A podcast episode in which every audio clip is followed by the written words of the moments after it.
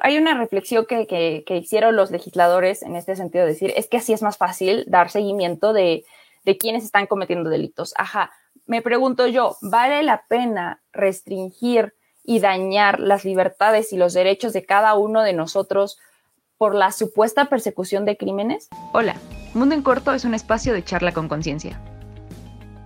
Las noticias de manera breve, práctica y confiable. Aquí verificamos la información. Un chismecito intelectual con causa. Nosotras somos Diana Meneses, licenciada en Relaciones Internacionales y Ciencia Política. Y Karina Caballero, licenciada en Derecho. Apasionadas por comprender en corto lo que pasa en el mundo.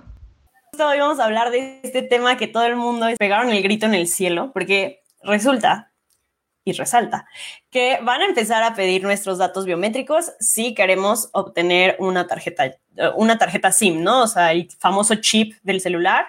Eh, a grosso modo eso es lo que se lee en los titulares, pero justo por eso hoy tenemos que platicar de qué es realmente lo que va a pasar, qué fue lo que se aprobó, cuál es eh, lo bueno, lo malo y lo peor de esta situación y qué podemos hacer al respecto para también evitar pues alarmarnos de más, pero tampoco bajar la guardia. Entonces, pues sí, hay que empezar a hablar de qué fue lo que pasó primero que nada. Pues nos volvieron a ver la cara en la Cámara de Legisladores, ya saben. este, sí espanta un poquito, pero ya iremos platicándoles por qué. Eh, para corto, como nos encanta, en corto, el 13 de abril el Senado aprobó en lo general y particular crear el padrón de usuarios de telefonía móvil con datos biométricos ni en tan letras chiquitas, lo dijeron tal cual, con tus datos biométricos. En el boletín número 1113, me parece, 118, eh, perdón por mis perros, nos cuentan más o menos cuáles fueron las posturas del debate y ahí van a poder leer algunas de las posturas de los senadores, muchos que en favor, que era una buena decisión y también varios en contra. El objetivo como tal, según el boletín, es para frenar delitos como extorsión y secuestro, que muchos, en su mayoría según, se cometen eh, a través del celular y desde centros penitenciarios, ¿no? Entonces es una estrategia para prevenir pues delitos y lo que se reformó fue la Ley Federal de Telecomunicaciones y Radiodifusión.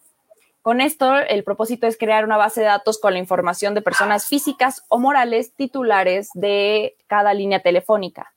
Eh, esto lo que va a suceder es que te van a pedir, sí, tu número de línea, o sea, tu teléfono, la fecha y hora en que se activó, el nombre completo de quien sea titular, la nacionalidad, tu número de INE, tu CURP y tus datos biométricos. Ya iremos explorando de qué se trata esto, qué son los datos biométricos y demás, pero eso es lo que no nos puede gustar y lo que no nos va a dar ninguna tranquilidad. Eh, en sí se trata de que ya una vez creado este padrón, se supone que va a tratarse como con, confidencialidad y pues con, como información reservada. Lo preocupante es que también no vamos a tener alternativa porque va a haber infracciones para aquellas personas que pues, no lo hagan o que lo hagan de manera tardía. Y los responsables del manejo de todo este, o sea, de capturar esta información van a ser los concesionarios de telefonía, como son pues, Movistar, entre otras cosas, y en sí es eh, el, el, IFT quien será responsable de operar y regular este padrón, que ojo, también va a salir caro. O sea, no es nada más como que ahora vamos a capturar sus datos y ya está, como cualquier cosa. No, no es un Google Forms. Estamos hablando de pues, infraestructura que también se requiere. Entonces, calculan que en el primer año se van a requerir, requerir al menos 109 millones para el arranque de esta reforma. Y en los años siguientes, al menos 88 millones. Es bastante dinero para algo que la verdad tampoco es tan padre. Una de las principales críticas es otra vez, se aprobó algo rapidísimo en condiciones que sí llega a merecer esta crítica de mm, ¿por qué lo aprobaste un viernes en la noche? O sea, ¿qué, ¿qué cosa estás ahí?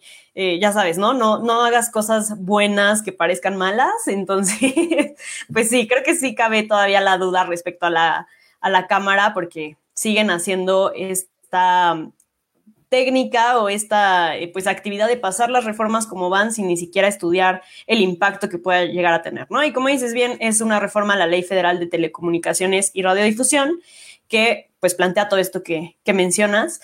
Ahora, hay que mencionar también que no es la primera vez que pasa. Ahorita vamos a hablar un poquito también de pues que ya hay muchas instituciones en México que recaban datos biométricos y no solo instituciones, o sea, también sector privado y demás, pero bueno, ahorita vamos a hablar de eso. Eh, antes que nada, ha habido un antecedente ya en México en 2008, en el sexenio de Calderón, que fue el famoso Renault, y que la idea iba un poquito eh, por esta área, ¿no? De, de, buscar evitar ciertos delitos a través de identificar, pues, a los responsables con sus datos biométricos. La realidad es que, contrario a lo que, a lo que se esperaba o se buscaba, pues la extorsión en ese momento subió en un 40% y el secuestro en un 8% en lugar de disminuir. Y pues bueno, lo que terminó por suceder es que en 2011 pues ya se eliminó este, esta reforma y esta situación porque no estaba funcionando. Y ahorita llega pues si la 4T a transformar, entre comillas, y pues bueno, vemos que en realidad son prácticas un poco eh, pues que ya, ya se han puesto en práctica aquí en México y que no han funcionado del todo. Entonces, creo que sí cabe también, y, vamos a empezar un poco a entrar en tema, qué son los datos biométricos, qué está sucediendo, eh, cuáles son los riesgos, pero antes de eso quiero sí eh, aclarar que aunque la reforma ya se publicó, es decir, les dieron seis meses al IFT para generar toda esta infraestructura tecnológica que mencionas, que es muy necesaria, y a partir de esos seis meses, otros seis meses para que los nuevos usuarios pues empiecen a, cumplir con la ley. Y para los que ya tenemos un chip y no vamos a cambiar de chip, dos años para que nos regulemos. Entonces, digamos que no es que mañana van a llegar a tu puerta a decirte, hola, a ver, voy a tomar una foto de tu iris. Hay tiempo, no, no es una medida, pero ahorita vamos a hablar sí como de las de los efectos legales y jurídicos que genera esta reforma. Pero bueno, antes de adelantarnos a eso, creo que hay que mencionar lo que son los datos biométricos. Em, podemos dividirlo en biológicos, morfológicos y de comportamiento. Los biológicos son hacia tipo el ADN, la saliva, la sangre, mucho más, pues sí, de, del nivel genético y molecular. Los morfológicos son referentes a la estructura del cuerpo, por ejemplo, huella digital, tu iris e incluso, por ejemplo, la forma de tu cara, prácticamente lo que van a estar recabando y prácticamente lo que tu celular, si es que tienes un celular de huella o de que se desbloquea con tu cara, pues ya detecta. Y otro de estos datos también es el de comportamiento, que es uno que todavía no se llega a desarrollar del todo, pero es, por ejemplo, patrones únicos que tenemos las personas como la forma de hablar, el tono de voz, eh, bueno, el nivel de voz, este, la forma de teclear incluso ya están empezando a detectar. Entonces, pues sí, realmente es importantísimo e interesantísimo la cantidad de datos, que no hablemos solo del IFT, sino en general cualquier institución u organización pueden llegar a tener de nosotros. Entonces, creo que sí hay que, que a mí me espanta un poco.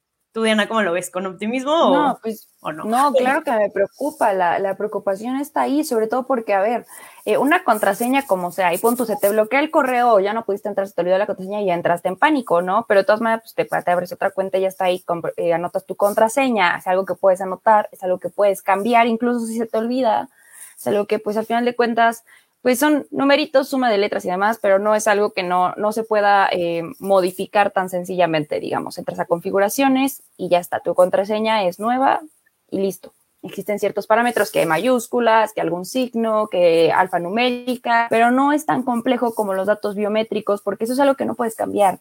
No es algo como que, chin, ya tienen la información de tus huellas con la misma que manejas tus cuentas bancarias. A ver, ahora cámbiate las huellas dactilares. ¿Cómo? A ver, a ver, cámbiate el iris. ¿Cómo? E, e, es, bien preocupante porque este tipo de información no es modificable y existe mayor riesgo al permitir que exista un acceso a, esta información que si fuera algo más eh, sencillo, entre comillas, como pues una contraseña. Y es que la biometría es un tema más complicado como tal, que viene con esta, toda, toda esta transformación de la era digital que estamos entrando, inteligencia artificial, patrones, machine learning y demás. Es un sistema automatizado que está basado en, el, en la recuperación de las características físicas únicas e intransferibles de las personas, como ya lo mencionaba Karina, ¿no? En, específico, las más populares para la, la, protección de nuestra información o para acceder a la tecnología son las morfológicas, pero esto no quiere decir que no, que no sea un riesgo, todo lo contrario. Y también estamos bien seguras, y hay que enfatizarlo, está convirtiéndose en un mercado muy rentable. Para 2020 la BBC nos decía que pues más o menos iba a ir el mercado se iba a calcular en alrededor de 41.500 millones de dólares, porque para allá está transitando todo. Para la, seguridad financiera está transitando para la captura de datos biométricos, la seguridad este, tecnológica, pues en nuestros mismos dispositivos ya lo podemos ver. Y no es sorpresa, como le decía Karina, ya, ya se está, ya se usaba para ciertos trámites, eh, te tomaron la foto para la INE, te tomaron tus huellas para la INE, te tomaron también este, si ya tienes tu visa o tienes alguna visa, te tomaron este tipo de datos biométricos que son importantes porque entras a una base de datos y eso permite que te identifiquen a ti, a ti Diana nada más, a ti Karina nada más, a ti público, así tu persona, existes tú con esas características de manera única y nadie más. Entonces, de ahí hay, una reflexión que, hicieron los legisladores en este sentido, de decir, es que así es más fácil dar seguimiento de, de quienes están cometiendo delitos. Ajá, me pregunto yo, ¿vale la pena restringir y dañar las libertades y los derechos de cada uno de nosotros por la supuesta persecución de crímenes? No, pues es que Mira, ahí tengo varias reflexiones. en primer lugar, lo que mencionas es totalmente, ¿no? O sea, una contraseña la puedes cambiar, la puedes eh, sí modificar, pero los otros datos no los puedes modificar y son inherentes a tu persona. De hecho, o sea, la definición del INAI son propiedades físicas, fisiológicas, de comportamiento o rasgos de la personalidad atribuibles a una sola persona y que son medibles. Entonces son únicos e irrepetibles. La situación aquí, y no es una crítica, digamos, propia, sino es del maestro Joel Gómez, que es presidente de la Asociación Mexicana de Derecho Informático, lo que él dice es, al contrario de disminuir el crimen, lo puede aumentar, porque es lo que, lo que mencionabas, ¿no? O sea, a lo mejor llega a ser un escenario ya muy trágico, pero qué tal que en lugar de robarte el celular, ahora te roban el celular y un dedo, como llegó a suceder, no sé si recuerdas, aquí en el estado hace unos años, o sea que literalmente a alguien le mocharon los dedos para robarle el maletín. En ese caso no hablábamos como de datos biométricos, pero sí pueden llegar a ese nivel. Y, la otra crítica que creo que es muy, muy válida es, a ver, un criminal lo que hace es romper la ley. O sea, un criminal no va a ir a registrarse al padrón, ya sabes. O sea, hay muchas otras formas en las que pueden no ser rastreables. ya hay teléfonos satelitales, ya te puedes conectar a través de internet y, y, que no sea rastreable ni tu IP ni nadie ni nada. Entonces, realmente ya hay muchos otros medios que creo que un padrón, si ese es su objetivo, no lo va a disminuir. Y creo que también cabe la crítica hablando de eh, pues un país donde realmente los periodistas están en riesgo, donde podemos hablar de un tema de Pegasus, por ejemplo, en el sexenio de Peña, donde a los periodistas pues se les instalaba un como un espía en el celular, por así decirlo, y que ahorita han salido algunas notas respecto a que se sigue usando ese tipo de tecnología israelí en México. Entonces, creo que sí, más que sentirme segura de que va a prevenir el crimen, creo que va a aumentar la persecución a periodistas o a personas que de alguna forma el poder le favorece censurar. Y a los particulares que a lo mejor ni somos criminales ni somos periodistas, pues creo que nos puede poner en esta tablita como víctimas del delito, ¿no? Lo que hablábamos de, por ejemplo, los antecedentes de Calderón, lo que sucedió es que esas listas se comenzaron a vender en el marco, en el, en el mercado negro, perdón, en la dark web y demás, por 500 pesos. O sea, ni siquiera era aquí la suma de billones, ¿no? Por 500 pesos y pues obviamente es mucho más fácil que con esos datos puedan extorsionarte, puedan tener acceso a otro tipo de situaciones. Y ya como eh, crítica, dejarte hablar, la última, es que, a ver, sí, por ejemplo, para la firma electrónica ya te lo piden en el SAT y para muchos trámites en el SAT ya te piden tu huella, tu iris, para la visa, para el banco, eh, para el celular. Pero creo que de alguna forma el hecho de que en el banco te pidan tu tono de voz te da de alguna forma un poco más de confianza, ¿no? De, ok, mi, mi información bancaria está segura, a diferencia de que por utilizar un chip de celular, o sea, algo tan básico como es la comunicación, tengo que dar todo este tipo de información que es súper, súper sensible. Entonces creo que esas son como las dos partes de la moneda. Yo, yo definitivamente identifico muchísimos más contras que pros y es algo que, estoy segura que sí, sí, sí se vio en la discusión de la Cámara de, Senadores, pero les valió un comino. Como tú dices, les encanta eh, reformular ideas antiguas, poco funcionales y pintarlas de cuarta transformación y decir que ya son súper disruptivas, útiles y es lo que se necesitaba cuando muchas veces no es así. Este es uno de esos casos. En el panorama, internacional, la decisión que tomó México nos suma a muchos países con autoritarismo que tomaron la misma decisión. Alrededor del mundo son cerca de 155 países, países que sí tienen un padrón de telefonía móvil, sí saben quién es el titular, sí conocen la información del titular. Básicamente lo que sí es importante cuando compras un servicio, cuando compras algún bien, sí, pero solamente el 8%, es decir, 13 países de estos 155 exigen datos biométricos. Y nos lo vendieron así, dijeron, es que estamos muy retrasados porque no tenemos eh, padrón. Ok, sí, pero estás abusando al pedir que también dejemos ahí huellas, iris, identificación del rostro y otras cosas.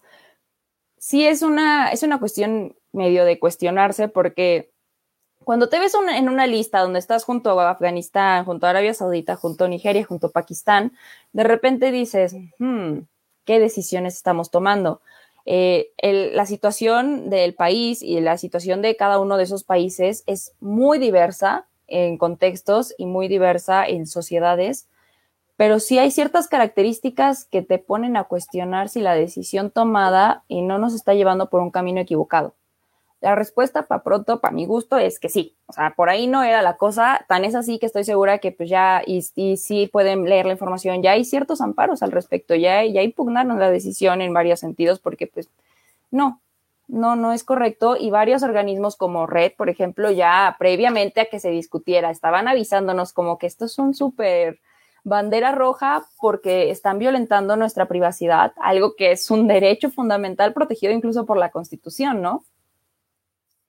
Sí, sí, sí, la Constitución justo en el artículo 16 pues establece todo esto, ¿no? Que prácticamente tu información no puede ser solicitada, este tipo de información sensible, sin una orden tal cual. Entonces, sí, de alguna forma es inconstitucional, pero tristemente estamos en un México donde lo inconstitucional puede pasar a constitucional en cuestión de tres segundos y en cuestión de lo que AMLO decida sobre el ministro Saldívar y Saldívar decida sobre las decisiones de AMLO y de los legisladores. Entonces, vuelvo a lo que hemos hablado en el episodio pasado y en muchos otros sobre esta inestabilidad de controles. Y como decías, ¿no? en el mar, en el contexto internacional, pues sí hay países que los tienen, pero también lo ponen en los comentarios, pues son países que tienen regímenes autoritarios, o sea que no nos da mucha confianza que nos pongan en la misma lista. Y, obviamente eh, también por ahí había una nota de que México es el octavo lugar en robo de identidad. Entonces, estos también, o sea, son cuestiones que se tienen que tomar en cuenta, que creo que ahí falta demasiada responsabilidad por parte de diputados y senadores diciendo como, a ver, o sea, vamos a establecer y a ver qué tan, eh, pues, conveniente es esto, como lo mencionabas. También, por otro lado, la Asociación Mundial de Operadores de Telefonía, GSMA, tienen un informe donde dicen que el registro obligatorio de SIM en realidad no reduce el crimen, o sea, no, no va a servir de nada o va a servir de muy poco, a lo mejor para cambiar los, eh, los, los porcentajes de fraude a robo, ¿no? Decir algo, o sea, creo que no, no va realmente a disminuir estas situaciones. Y hablando ya de lo que decías de los amparos, sí, a ver, ahí creo que también tengo muchas críticas. Ya saben que yo y el amparo tenemos una relación complicada. de amor este, Sí, sí, sí. Lo que sucede es, les decía, ya entró en vigor eh, pues esta ley, entonces ya, ya está vigente.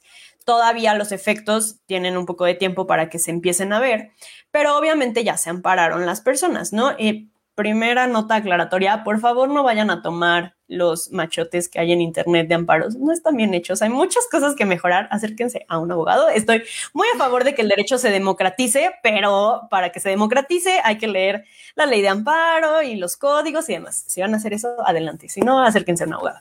Este, entonces, hay, aquí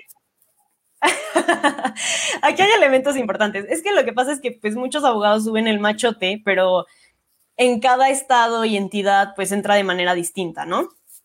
Pero bueno, hay que tomar en cuenta que quien otorgó la primera suspensión es el mismo juez que suspendió la ley de la industria eléctrica que platicamos en episodios pasados. Entonces empezamos a escuchar los nombres repetidos, empezamos a ver que se convierte ya aquí en un tema de alguna forma un poco más Sí, sí, sí, pero es el mismo nombre. O sea, no podemos de, no sé, restarle importancia a que es el mismo juez. Creo que ahí hay algo interesante a futuro. Veremos qué sucede, ¿no?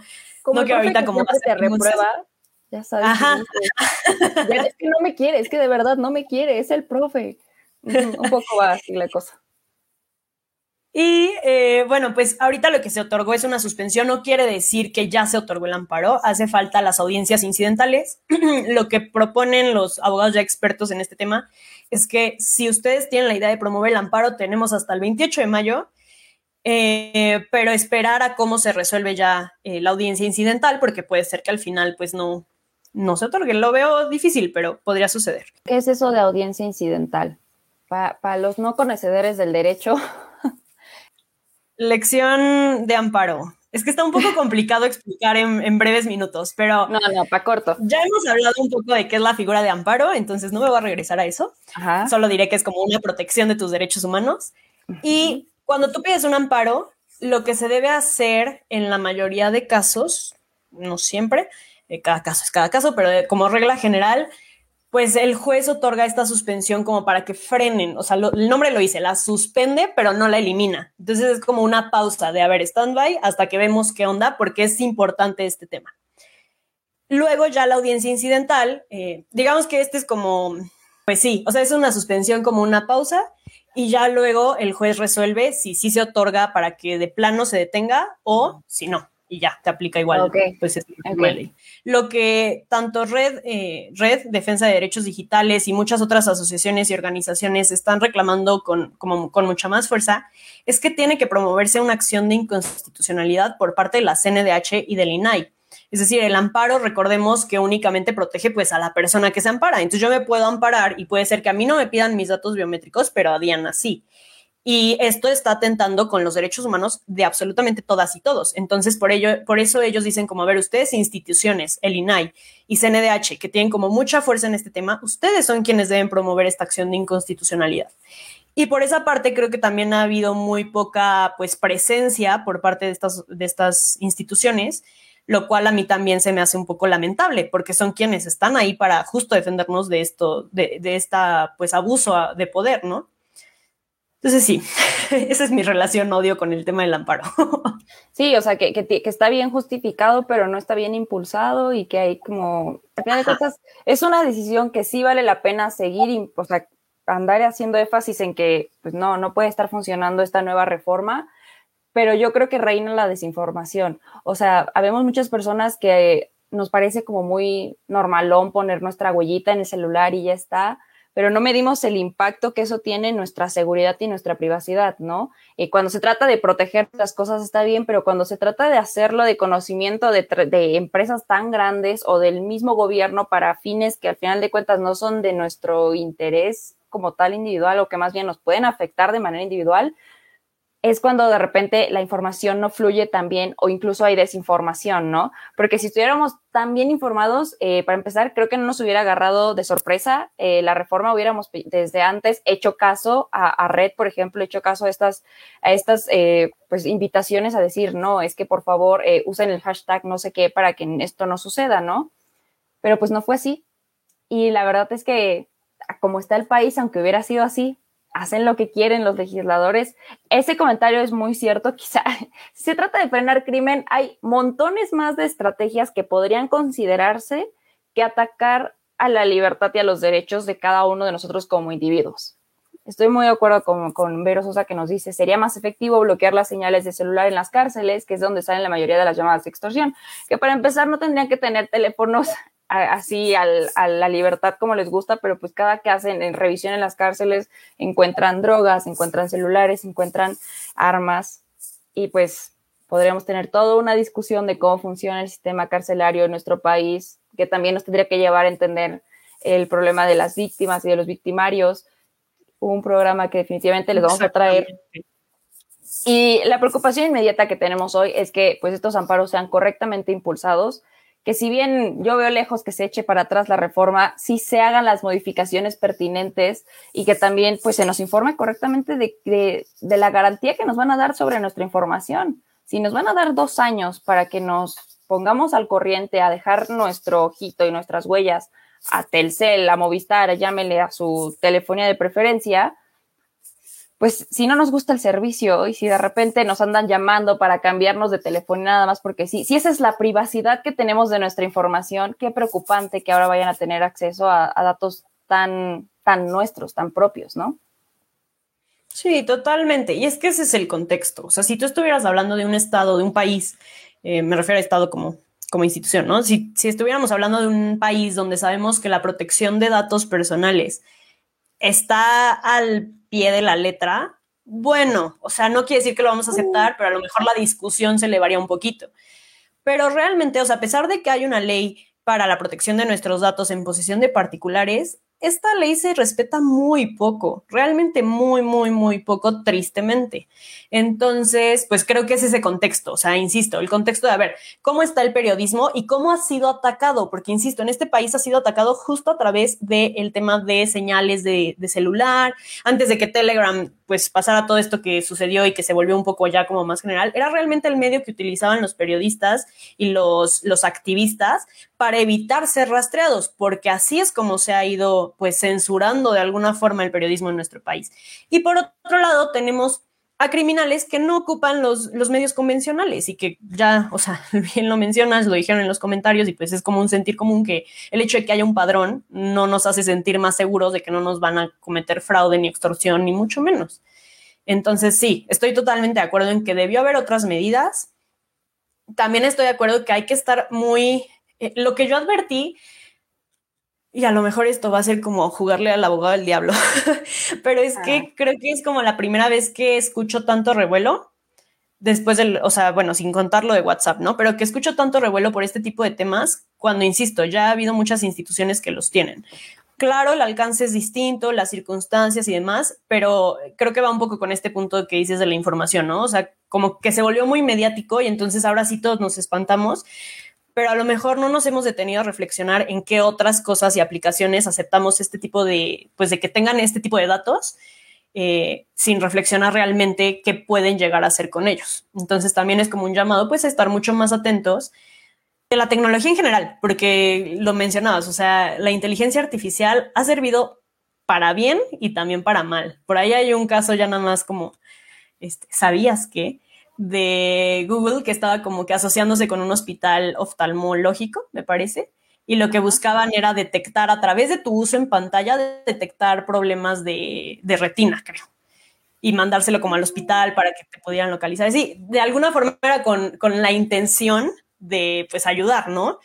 Pero creo que sí hay muchas cosas. Entonces a eso voy. O sea, no es la primera vez que pasa en el mundo, pero hay que tener mucha, mucha atención en este tipo de problemas y situaciones.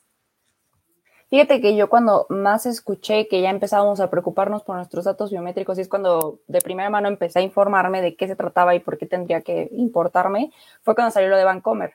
Cuando la aplicación de Vancomer empezó a hacer esta actualización de exigirte que dieras tus datos biométricos, o sea, que con tu cara identificaras que pues, ya tú eres el dueño de la aplicación y así, eh, vi muchísimas personas decir, es que no lo voy a hacer y no te da alternativa, o sea, no puedes seguir usando la aplicación o te da muchas trabas y a cada rato te vuelve a exigir lo mismo.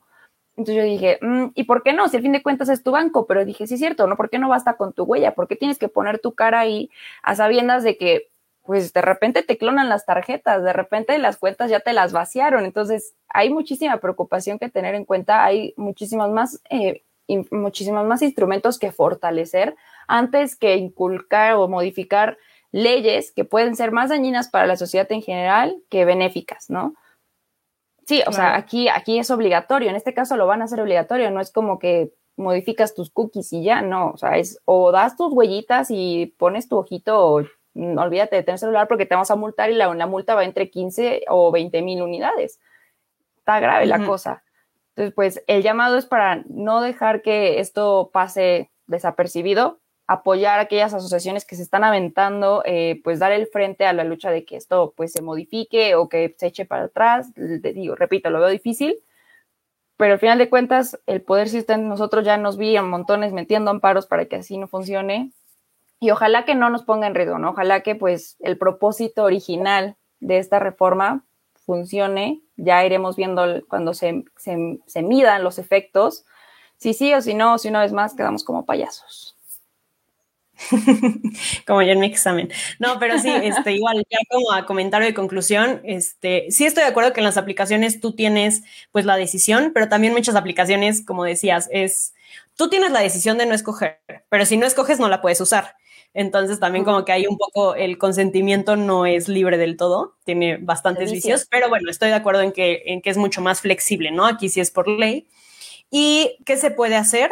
Nada más tener cuidado también con change.org, por favor, ya lo habíamos comentado en muchos episodios. Ha habido antecedentes hace muchos años en España, justo ellos eran quienes vendían tus datos, porque tú ponías tu correo y, bueno, tu firma no, pero con el correo pues lo pasaban a otras empresas que buscaban venderte así, o sea, nada como muy grave, pero pues igual eh, está feo que lucren con esto. Entonces, las firmas en change.org no tienen ningún efecto vinculante en nuestro país, no porque firmemos ahí ni en ninguna otra plataforma van a detener la ley.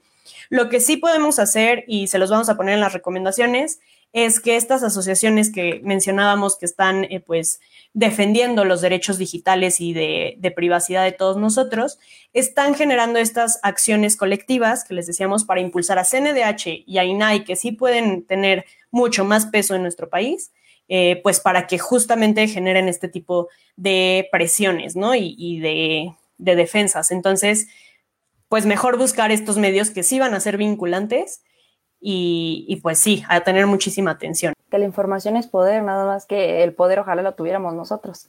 Si este episodio te gustó, compártelo con esa persona que sabes que le va a interesar. Gracias por acompañarnos. Por hoy nos despedimos, pero siempre puedes encontrarnos en nuestras redes sociales. Puedes buscarnos en Instagram, Twitter, YouTube y Facebook como arroba Mundo en Corto. Mundo, en Corto, es para ti.